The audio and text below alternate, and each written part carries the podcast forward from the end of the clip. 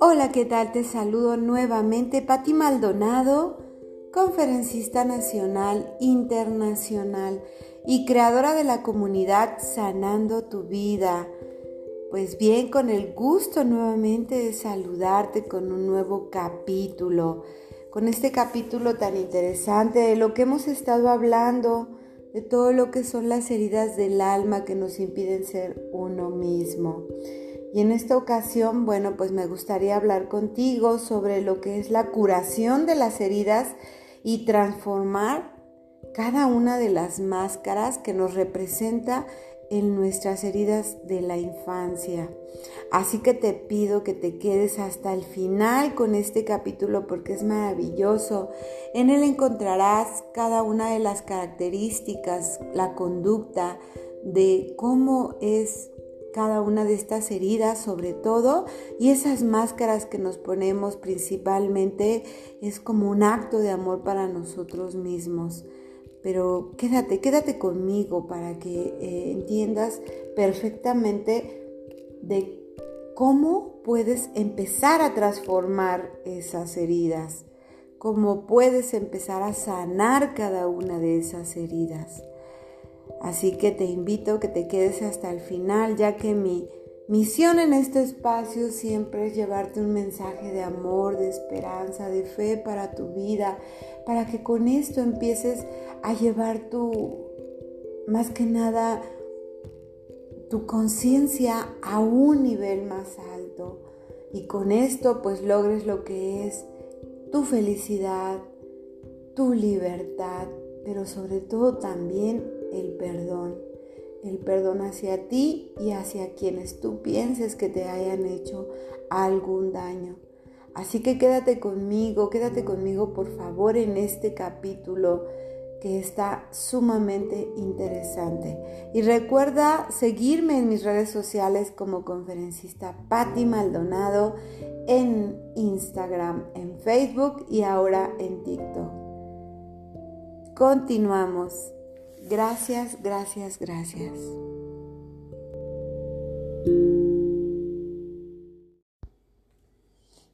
Capítulo 7 curación de las heridas y transformación de las máscaras. Antes de proceder a la descripción de las etapas de curación para cada clase de herida y máscaras, expondré lo que he observado con respecto a la forma en que cada tipo habla, se sienta, baila y realiza otras actividades lo cual establece las diferencias en los comportamientos relacionados con las máscaras. La manera de hablar y la voz son diferentes según la máscara. El huidizo tiene la voz apagada y débil. El dependiente una voz infantil, así como un tono quejumbroso. El masoquista finge sentimientos con la voz para parecer una persona interesada. El rígido habla de manera más bien mecánica y reservada. El controlador tiene una voz sonora. Las siguientes son la manera en que cómo baila cada uno de estos tipos de caracteres. El huidizo no gusta particularmente de bailar. Cuando lo hace, se mueve poco y de manera recogida para no hacerse notar. La actitud que emana de él es no me miren demasiado. El dependiente prefiere los bailes de contacto porque le, presentan la oportunidad de estrecharse con su pareja algunas veces parece sumergirse en ello. De él emana, mírenme, cómo le gusto a mi pareja. El masoquista baila con mucho gusto y lo aprovecha para expresar su sensualidad. Baila por el placer de bailar. Lo que me ama de él es, miren, cuán sensual soy. El controlador ocupa mucho espacio, adora bailar y lo aprovecha para seducir. Representa principalmente una oportunidad para ser mirado. Lo que me enamora de él es, mírenme, el rígido baila muy bien y con ritmo, pese a la rigidez de sus piernas. Llama la atención para no equivocarse y es él que suele tomar la indicación durante el baile. Los muy rígidos son serios, su porte es muy erguido e incluso parece contar sus pasos cuando baila. Lo que emana de él es, miren qué bien bailo. ¿Qué tipo de automóvil prefieren?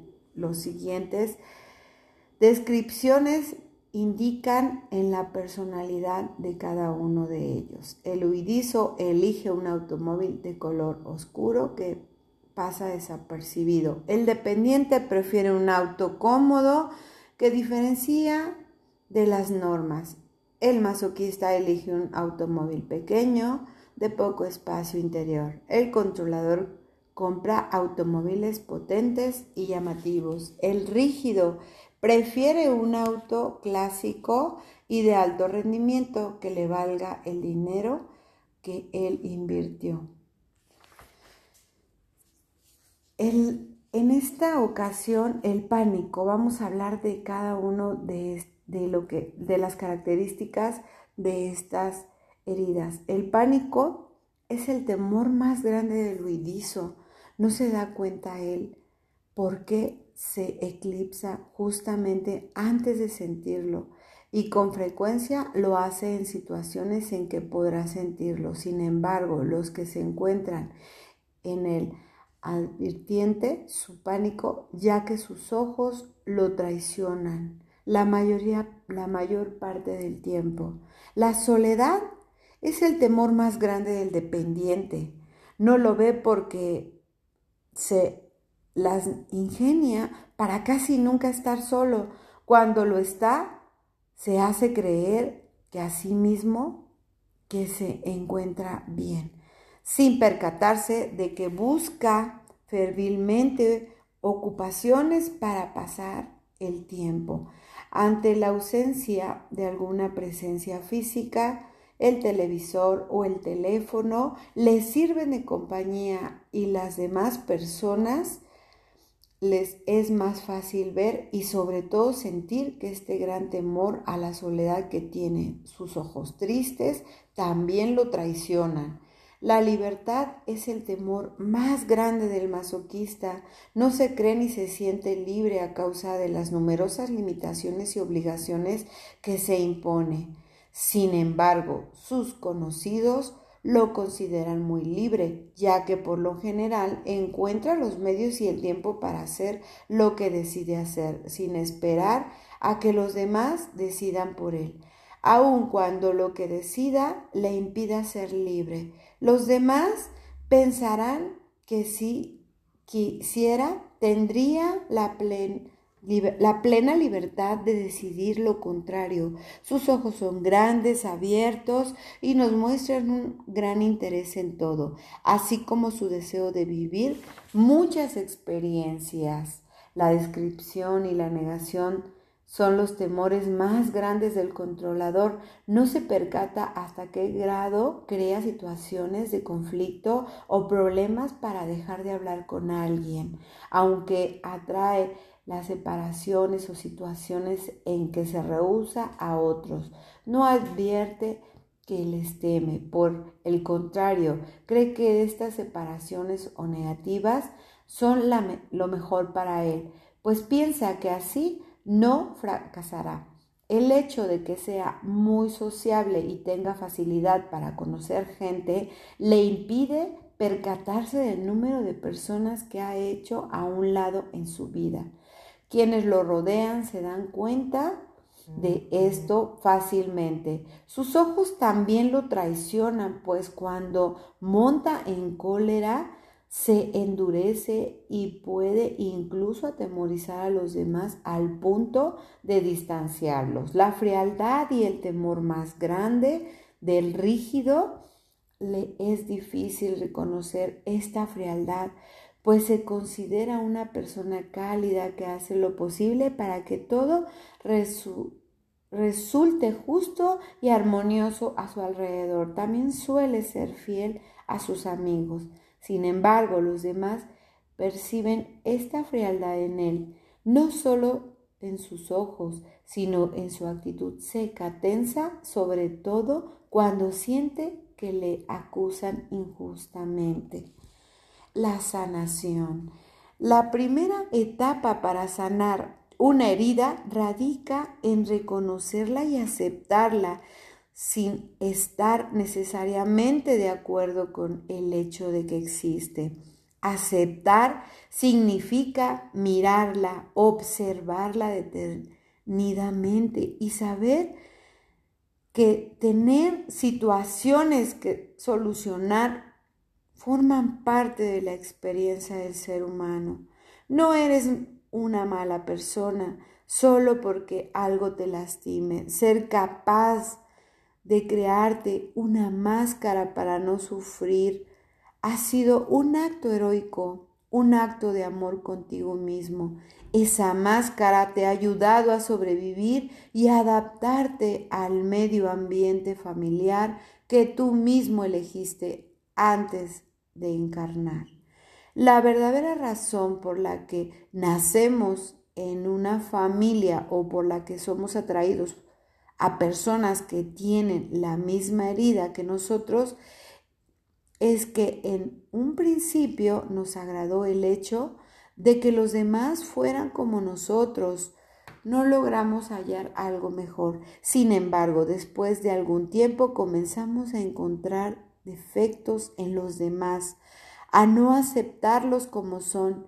Intentamos, por tanto, cambiarlos sin advertir que lo que no aceptamos en los otros era los aspectos que teníamos nosotros mismos y que no nos y no deseábamos ver por temor a tener que cambiar. Creíamos que debíamos cambiar cuando en realidad deberíamos curarnos. Por ello es tan benéfico conocer nuestras heridas, ya que esto nos permite sanarlas antes de querer cambiarnos a nosotros mismos. Recuerda, además de que cada una de estas heridas es el resultado de la acumulación de experiencias reunidas en varias vidas pasadas. Por lo consiguiente, es perfectamente normal que te sea difícil enfrentarlas en esta vida, ya que no las solucionaste en tus vidas anteriores. No puedes esperar a que, a que esto suceda con una solo decir, quiero sanar. Sin embargo, esta voluntad y la decisión de sobreponerte a tus heridas son el primer paso hacia la compasión, la paciencia y la tolerancia contigo mismo. Estas cualidades que desarrollarás al mismo tiempo con los demás son dádivas que te aporta este proceso de curación. Estoy segura de que al leer los capítulos anteriores descubriste las heridas de tus seres queridos, lo cual sin duda te ha ayudado a comprender mejor sus comportamientos y en consecuencia a ser más tolerante con ellos. Aunque algunas personas se hacen una mala pasada en el plano físico, hay otras que lo hacen en su comportamiento, es decir, en su actitud interior. Lo he observado con regularidad en algunos talleres. Caracteres y heridas, durante el cual explico estas heridas en detalle. Los participantes se identifican completamente con la descripción de un determinado comportamiento cuando su cuerpo demuestra el tipo de herida que tiene. Recuerda que el ego siempre cree seguir el camino más fácil, pero en realidad nos complica la vida Quizás parezca difícil que la inteligencia dirija nuestra vida, pues hacerlo exige un esfuerzo. Sin embargo, la verdad es que la inteligencia simplifica enormemente nuestras vidas. Antes de seguir adelante, resumiré las explicaciones de los cinco capítulos procedentes sobre el progenitor, con el que generaste que se vive cada una de las heridas, lo cual es importante para poder sanarlas. Así que te pido que pongas atención. El rechazo se vive con el progenitor del mismo sexo.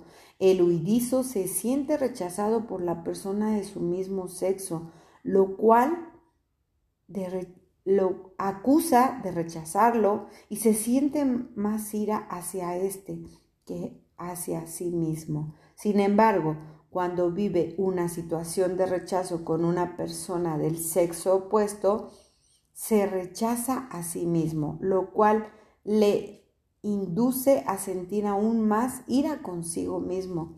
También es muy posible que crea sufrir rechazo en ciertas experiencias con personas del sexo opuesto, cuando se, en realidad se trata del abandono.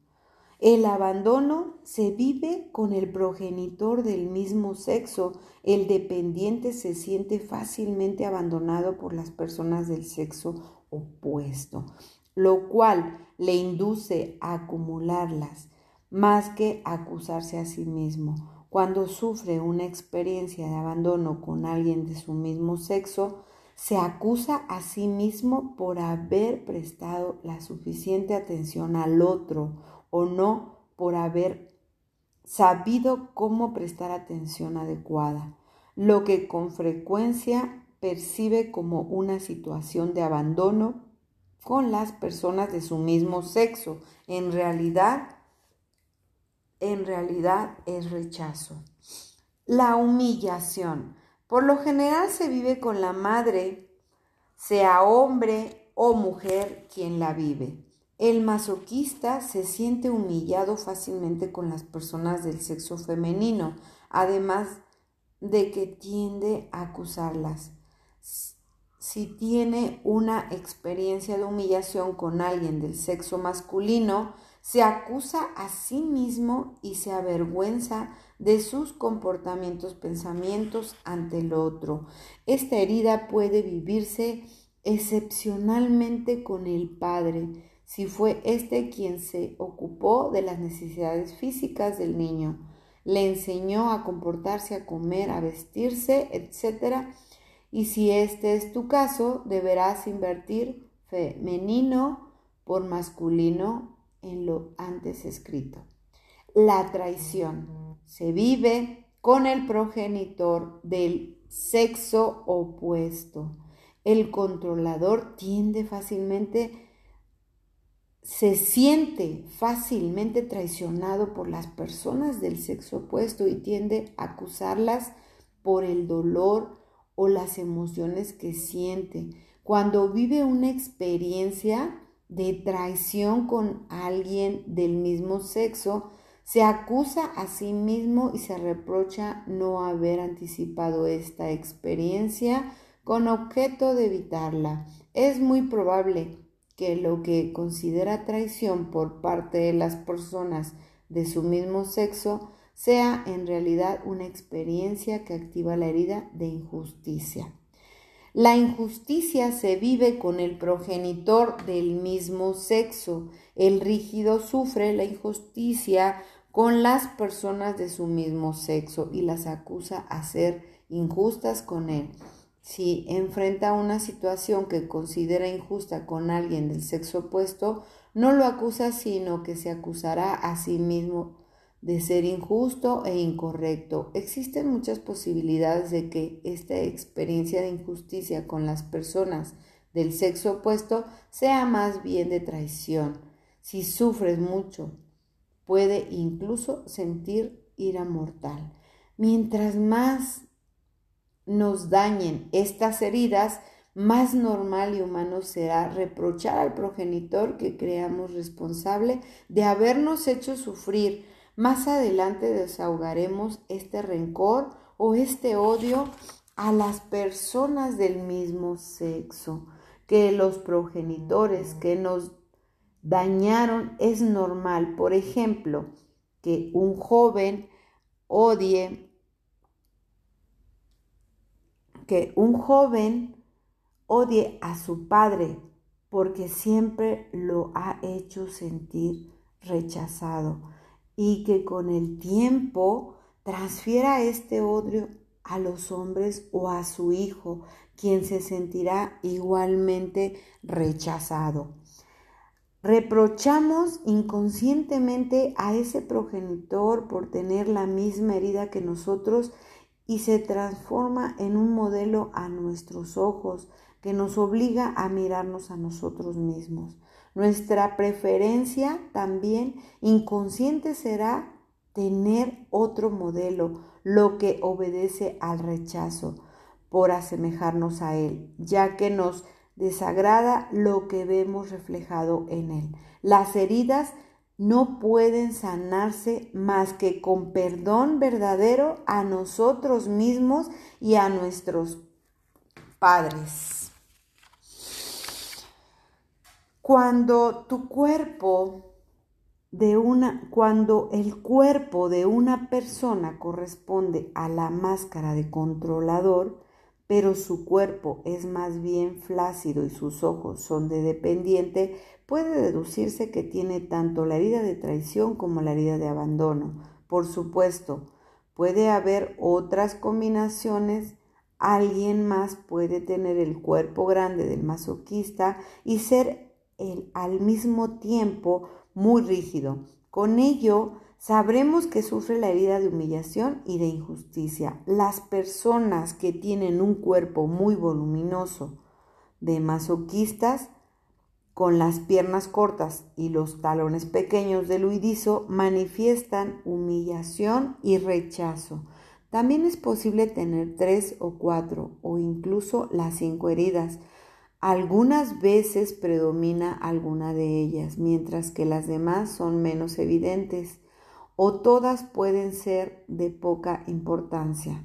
Cuando una máscara predomina, significa que la persona la utiliza con más frecuencia que las otras para protegerse. Si la máscara ocupa muy poco lugar en el cuerpo de la persona, es porque ésta no suele sentir la herida que se relaciona con esta máscara. El que una máscara sea dominante no significa que exprese la herida más importante que debe sanarse. El alma que llega a la tierra a solucionar una herida de traición busca un progenitor del sexo opuesto que sea fuerte y sólido, que sepa ocupar su lugar, que no pierda el control y que no sea demasiado emotivo. Al mismo tiempo, el controlador desea este progenitor sea comprensivo, que confíe en él y que responda a todas sus expectativas y necesidades de atención, lo cual le evitará sentirse abandonado y traicionado. Si el progenitor muestra indiferencia, el controlador se sentirá abandonado, pero si muestra alguna debilidad con los demás o falta de confianza consigo mismo, lo vivirá como una traición. Si el progenitor del sexo opuesto es demasiado autoritario, agresivo o violento, el controlador con frecuencia entablará una relación de fuerza con su progenitor durante la adolescencia misma que alimentará la herida de traición en ambos. Máscaras. Ahora, recapitularé cómo saber cuándo te colocas la máscara para protegerte o cuando alguien más se la ha colocado. Cuando se activa la herida de rechazo, te colocas la máscara de huidizo que incita a desear una huida de la situación o de las personas que crees que es la causa del rechazo, por temor a sentir pánico o triste, impotente. Esta máscara también puede convencerte de que seas lo más visible posible, te retraigas a tu interior y no digas o hagas algo que provoca que el otro te rechace aún más. Cuando se activa tu herida de abandono, te colocas la máscara de dependiente que te hace ser como el niño pequeño que tiene necesidad de atención y le busca llorando, quejándose o siendo sumiso ante lo que sucede porque no cree poder lograrlo solo.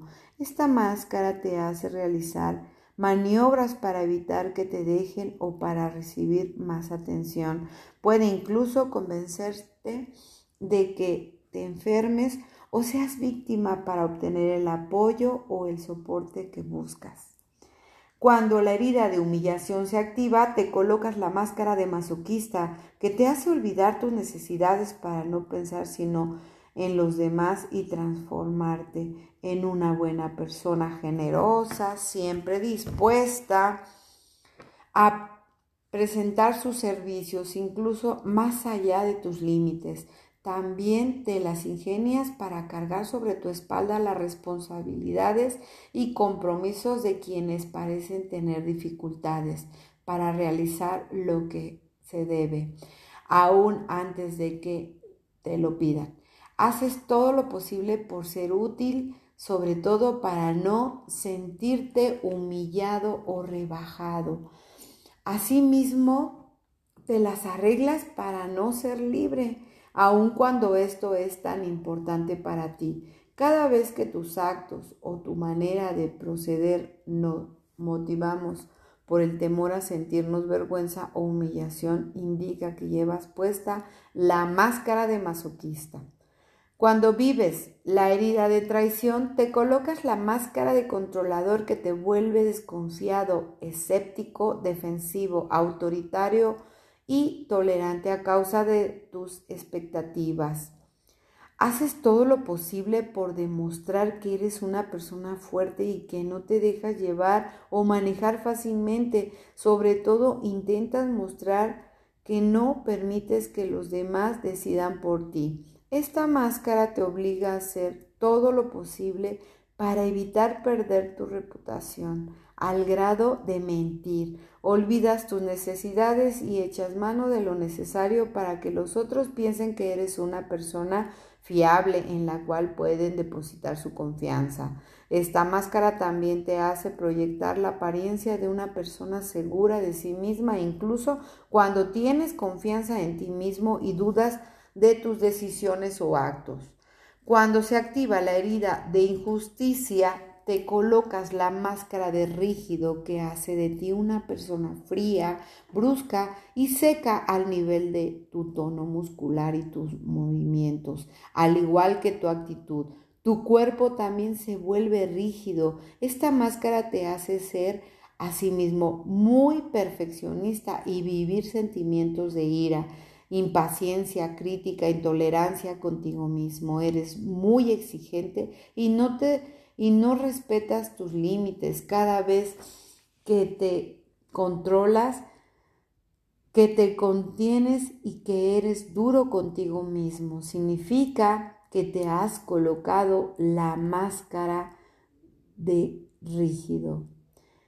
Portamos una máscara no solo en cada ocasión que tenemos que sentir esta herida con alguien más, sino también cuando tenemos que percatarnos que nosotros mismos hacemos a otros vivir determinadas heridas con el objeto de ser amados o por temor a perder amor a los demás. Por ello, adoptamos un comportamiento que no corresponde a lo que somos y nos transformamos en alguien más como el comportamiento que dicta la máscara nos exige esfuerzo. En consecuencia, creamos expectativas en los demás. Lo que somos y lo que hacemos debe ser la fuente de nuestro bienestar y no los halagos, la gratitud, el reconocimiento y el apoyo que proviene de los demás. El huidizo se convence de que ocupa bien de sí, se ocupa bien de sí mismo y de los otros para no sentir los diferentes tipos de rechazo que experimenta. El dependiente gusta de hacerse el independiente y decir a alguien quisiera que lo escuchara hasta el punto de que se siente bien solo y no necesita a nadie. El masoquista se convence de que todo lo que hace por los demás le va le da a cambio un enorme placer y que cuando lo hace entiende a sus necesidades. Es muy bueno para decir así como pensar que todo marcha bien y para encontrar justificaciones para las situaciones y las personas que lo humillan. El controlador está convencido de que nunca miente, de que siempre cumple la palabra y de que no teme a nadie. El rígido gusta de decir a todos cuanto justo es y que no tiene problemas en la vida. Además, prefiere creer que tiene muchos amigos que lo quieren como es. Deberíamos sanar las heridas interiores al igual que hacemos con las heridas físicas.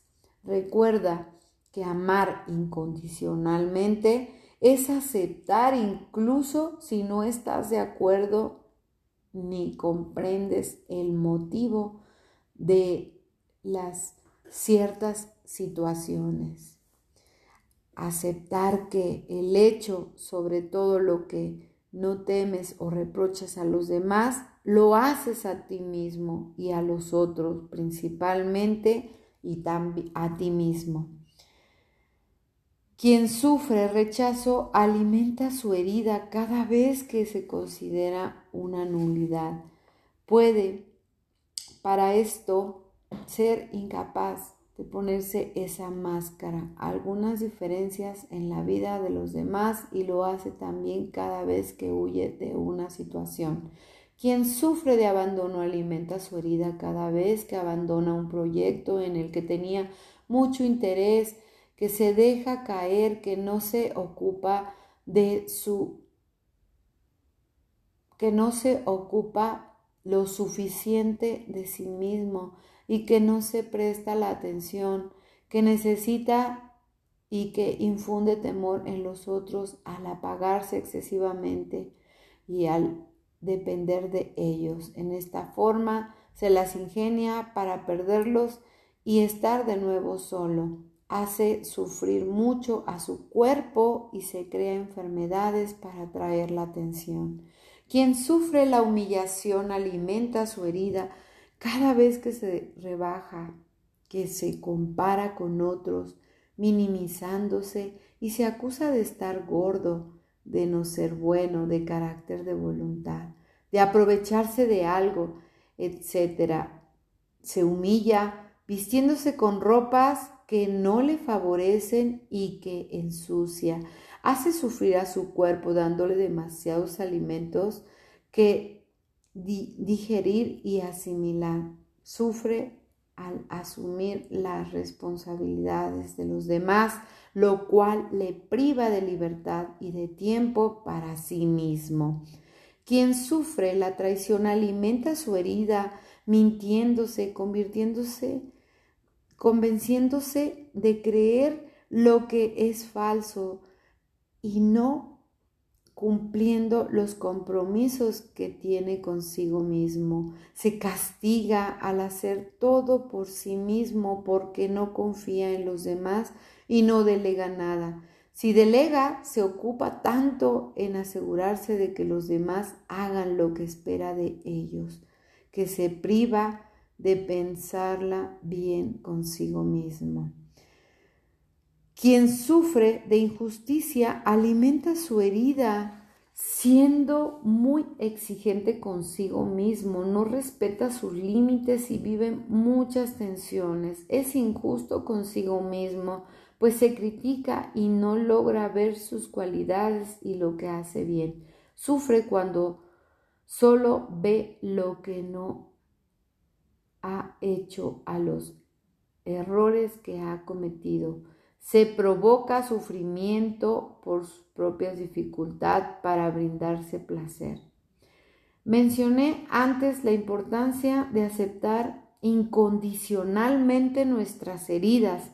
También es fundamental aceptar las máscaras que has permitido que tu ego cree para ocultar tus heridas y evitarte sufrimiento. Amar y aceptar una herida significa reconocerla, saber que has vuelto a la tierra para solucionarla y aceptar que tu ego ha deseado protegerte al crear una máscara. Por lo consiguiente, agradecete por haber tenido el valor de crear y conservar una máscara que ha contribuido a ayudarte a sobrevivir. Sin embargo, esa máscara hoy te perjudica más que ayudarte.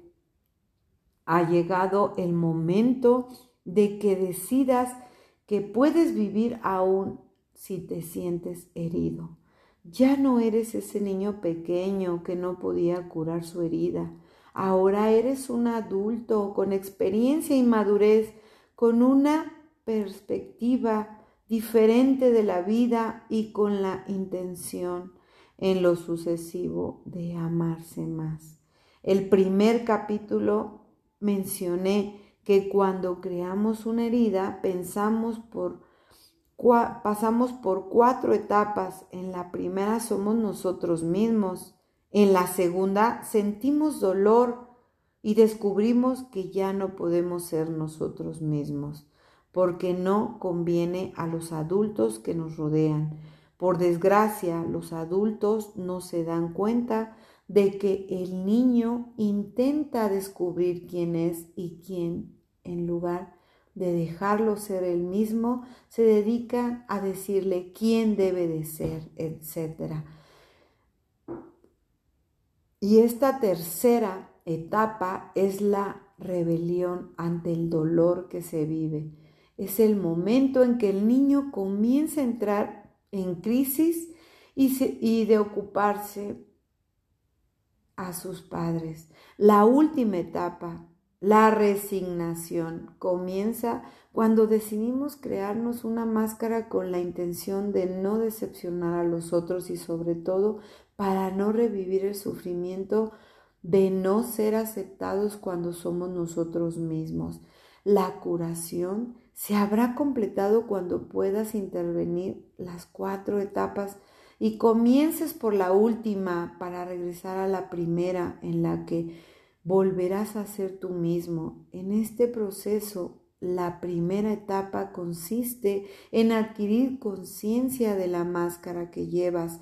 Lo lograrás gracias a los cinco capítulos previos en que se describe cada una de tus heridas. La segunda etapa la experimentarás cuando sientas rebelión durante la lectura de los capítulos y cuando te resistas a aceptar tu responsabilidad y prefieras acusar a los demás de tu sufrimiento, debes decirte que es normal que todo ser humano se resista cuando descubre aspectos de sí mismo que no le agradan.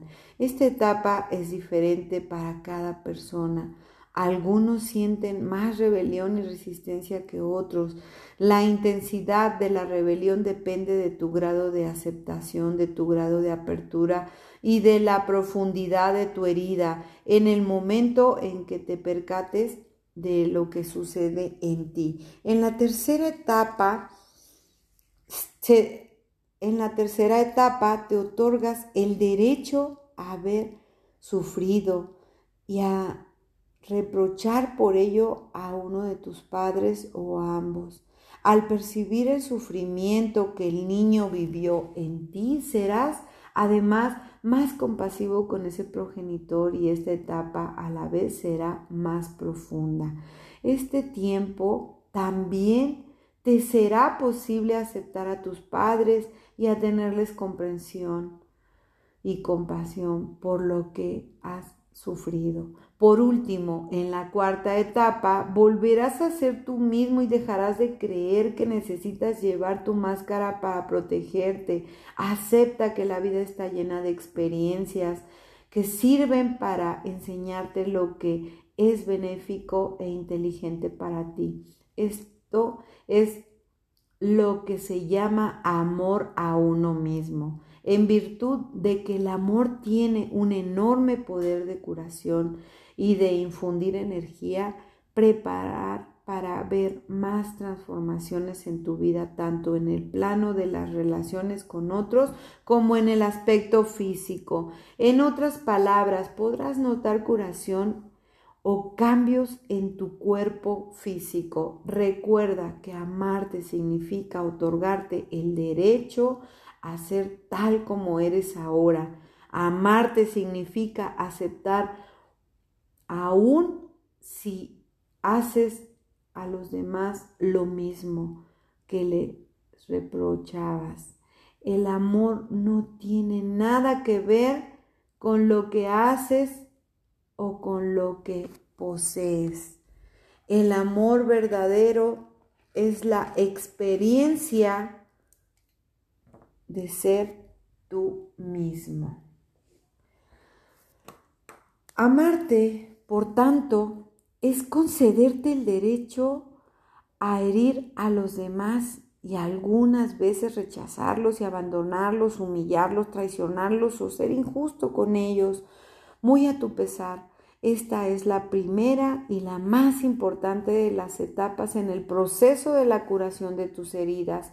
Para alcanzar esta etapa más rápidamente, te sugiero que al final de cada día hagas un balance de lo que sucedió. Pregúntate cuál máscara puedo, pudo más para hacerte reaccionar durante ciertas situaciones o para dictar tu conducta ante otros o ante ti mismo. A continuación, tómate el tiempo necesario para anotar tus observaciones sin olvidar sobre todo cómo te sentiste.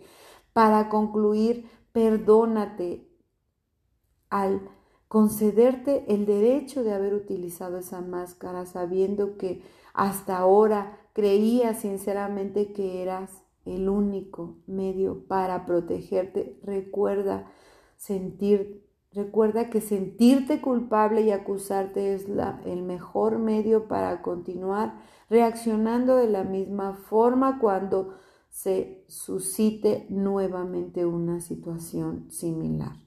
Ninguna transformación es posible sin la aceptación. Como puedes saber si vives completamente esta aceptación cuando sepas que tu comportamiento que ha afectado a alguien más, más que a ti mismo forma parte del ser humano y cuando aceptes asumir las consecuencias cuales quieran que sean estas, esta noción de responsabilidad es primordial para aceptarte verdaderamente el hecho de ser humano significa no puedes agradar a todos y que tienes el derecho de tener ciertas reacciones también humanas que pueden desagradar a otros y todo esto es sin juzgarte ni criticarte. La aceptación es por consiguiente el elemento desencadenador que pone en marcha la curación. En efecto, descubrirás para tu gran sorpresa que mientras más derecho te des a traicionar, rechazar, abandonar, humillar o ser injusto, menos lo harás. ¿No es sorprendente? Si has conseguido mis enseñanzas durante algún tiempo, no te extrañará.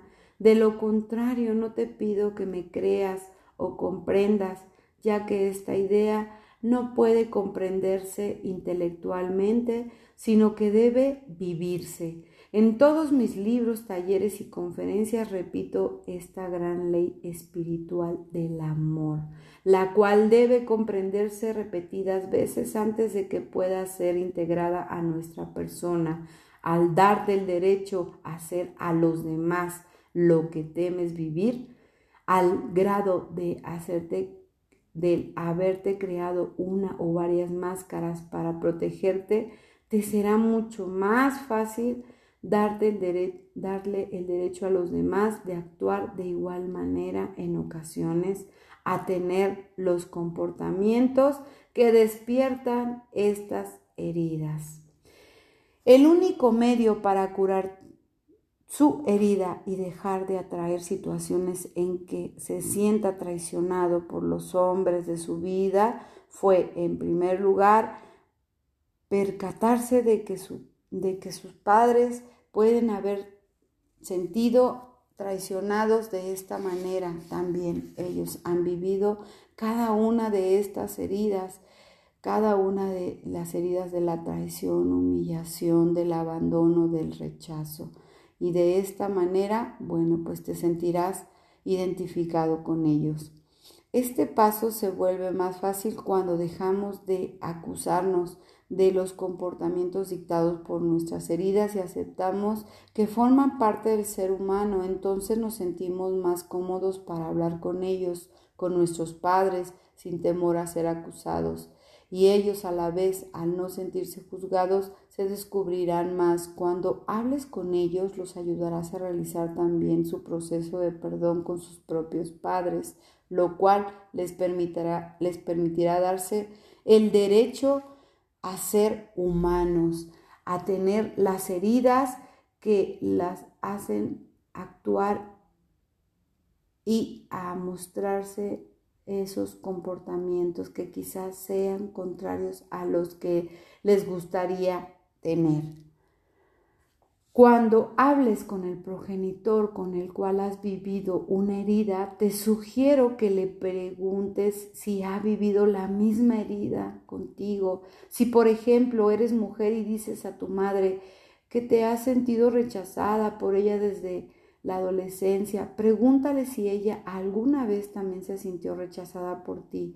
De este modo lo permitirás liberarse de las emociones contenidas desde hace tiempo y que con frecuencia son inconscientes.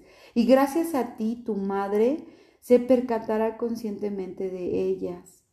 Este ejemplo también es pertinente en el caso de los hombres con los padres.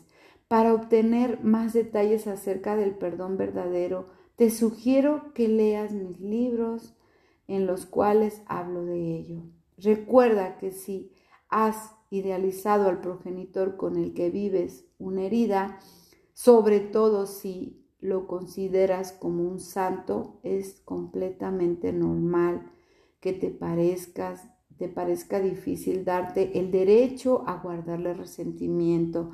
Comprende bien que si te parecía un santo, es probable que tuviera la herida de injusticia y que haya logrado controlarse suficientemente para no mostrarte lo que sentía. Las personas de tipo masoquista también pueden parecer fácilmente santas a causa de su gran abnegación. Las siguientes son algunas maneras que te indicarán si tus heridas están en el camino correcto hacia la curación.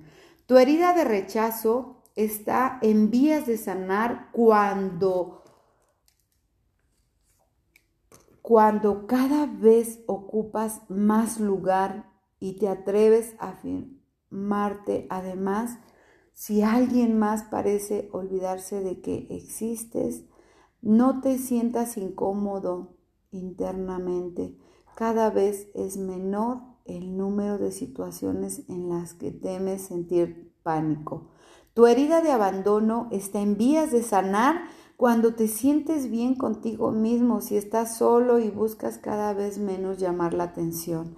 La vida te resulta menos dramática cada vez tienes más deseos de emprender y los proyectos e incluso si los demás no te apoyan, puedes continuarlos. Tu herida de humillación está en vías de sanar cuando tomas el tiempo para conocer tus necesidades antes de los, que los otros. Cargas menos sobre la espalda y te sientes más libre, dejas de crearte tus propios límites, eres demasiado capaz de hacer preguntas o de exigir sin creer que molestas o e, que incluso jorobas. Tu herida de traición está en vías de sanar cuando vives con tanta intensidad las emociones del momento o cuando alguien o algo altera tus planes y cedes con facilidad. Cabe de señalar que ceder significa dejar de estar sujeto a los resultados y a que todos suceda según lo que planeaste. Ya no intentas más ser el centro de atención. Cuando te sientes orgulloso porque lograste una hazaña, puedes sentirte bien aun cuando los demás no te reconozcan. La herida de injusticia está en vías de curación cuando te permites ser menos perfeccionista y cometer errores sin montar en cólera o criticarte. Te permites mostrar tu sensibilidad, llorar frente a otros sin perder el control y sin temer que los demás te juzguen. La vida es maravillosa y perfecta. La vida es una sucesión continua de procesos que nos conducen a nuestra sola razón de ser, que es recordar que somos Dios. Para concluir este libro mencionaré los aspectos positivos, las fuerzas que tenemos y que se realizaron, se, se relacionan con los diferentes tipos de caracteres. Estas fuerzas siempre existen ocultas en cada uno de nosotros. Sin embargo, como mencioné antes, suelen ser ignoradas o mal utilizadas debido al lugar de importancia que atribuimos a nuestras máscaras con la finalidad de evitar sentir nuestras heridas. Una vez que las ah, heridas sanan, es decir, cuando somos nosotros mismos, sin temores, tiende a emerger la siguiente de ellas. Detrás del huidizo, herida de rechazo, se oculta una persona capaz de asumir muchas responsabilidades, dotada de actitud, de aptitudes adecuadas para trabajar. Además, espabila con una enorme capacidad para crear, inventar e imaginar, particularmente apta para trabajar sola, eficaz y capaz de pensar e innumerables detalles, apta para actuar en la medida que se requiera en un caso de urgencia, sin necesidad de otros a toda costa. Puede adaptarse de los demás sin problemas a sentirse bien solo. Detrás del independiente herida de abandono se oculta una personalidad que sabe cómo satisfacer lo que requiere, entre otras cosas, sabe lo que desea, es tenaz, es perseverante en sus exigencias, no vacila cuando tiene la determinación de obtener algo. A menudo posee talentos artísticos, posee que es sociable tiene necesidades de momentos de soledad para volver a encontrar su camino. Detrás del masoquista, la herida de humillación, se oculta una persona audaz, aventurera, con una enorme capacidad de desenvolvimiento en diversos ámbitos. Entre otros, conoce sus necesidades, las respeta, es sensible ante las necesidades de los demás y es capaz también de respetar la libertad de cada persona. Es un buen meditador, conciliador, susceptible a ser objetivo. Es jovial, ama al placer y hace sentir a los demás cómodos. Es de naturaleza generosa, servicial, altruista, posee talento de organizador, sabe reconocer sus talentos, es sensual, sabe sentir placer en el amor, tiene gran dignidad y manifiesta su orgullo. Detrás del controlador herida de traición se oculta generalmente una persona que tiene cualidades dirigentes. Por su fuerza es hábil para brindar seguridad y protección. Tiene muchos talentos, es sociable y con buen sentido del humor. Posee la habilidad de hablar con el público. Es apta para percibir y dar valor y talento a cada persona, ayudándolos a adquirir más confianza en sí mismos. Es capaz de delegar, lo cual ayuda a otros a valorarse. Sabe rápidamente cómo sentirse cómo se sienten los demás y reduce el dramatismo haciéndolos reír. Confía en el universo y en su fuerza interior, es capaz de ceder completamente. Detrás del rígido tenemos la herida de injusticia. Se oculta una persona creativa con mucha energía, dotada de enorme capacidad de trabajo, que es ordenada, y excelente para producir un trabajo que exige precisión cuidadosa, muy dotada para ocuparse y vigilar de talleres, con capacidad de simplificar y explicar claramente para enseñar. No necesita a otros para sentirse bien, al igual que el huidizo, en casos de urgencia, sabe qué hacer y lo que hace ella misma conscientemente con situaciones difíciles. Como habrás podido comprobar, algunas fuerzas existen en más de una de estas heridas, lo cual suerte el efecto de simplificar y de, las, y de transformarlas en triunfos extraordinarios para manifestar lo que deseas. El reconocer la persona única que eres no puede dejar de ser una fuente de inspiración que infunde energía. Repito que la creación de nuestras máscaras expresa la más grande traición de todas, la de olvidar que somos Dios. De ahí que la tierra inicia de las cinco heridas. Puede leerse como la palabra traí que significa traicionado en castellano. Traición, rechazo, abandono, humillación, injusticia.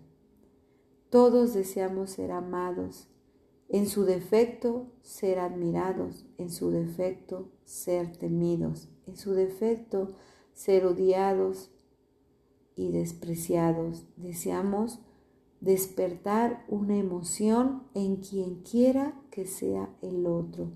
El alma que, que estremece ante la vida y busca el contacto sin importar a qué costo. Y bien, con esto terminamos estas cinco heridas y estas máscaras y cómo sanarlas.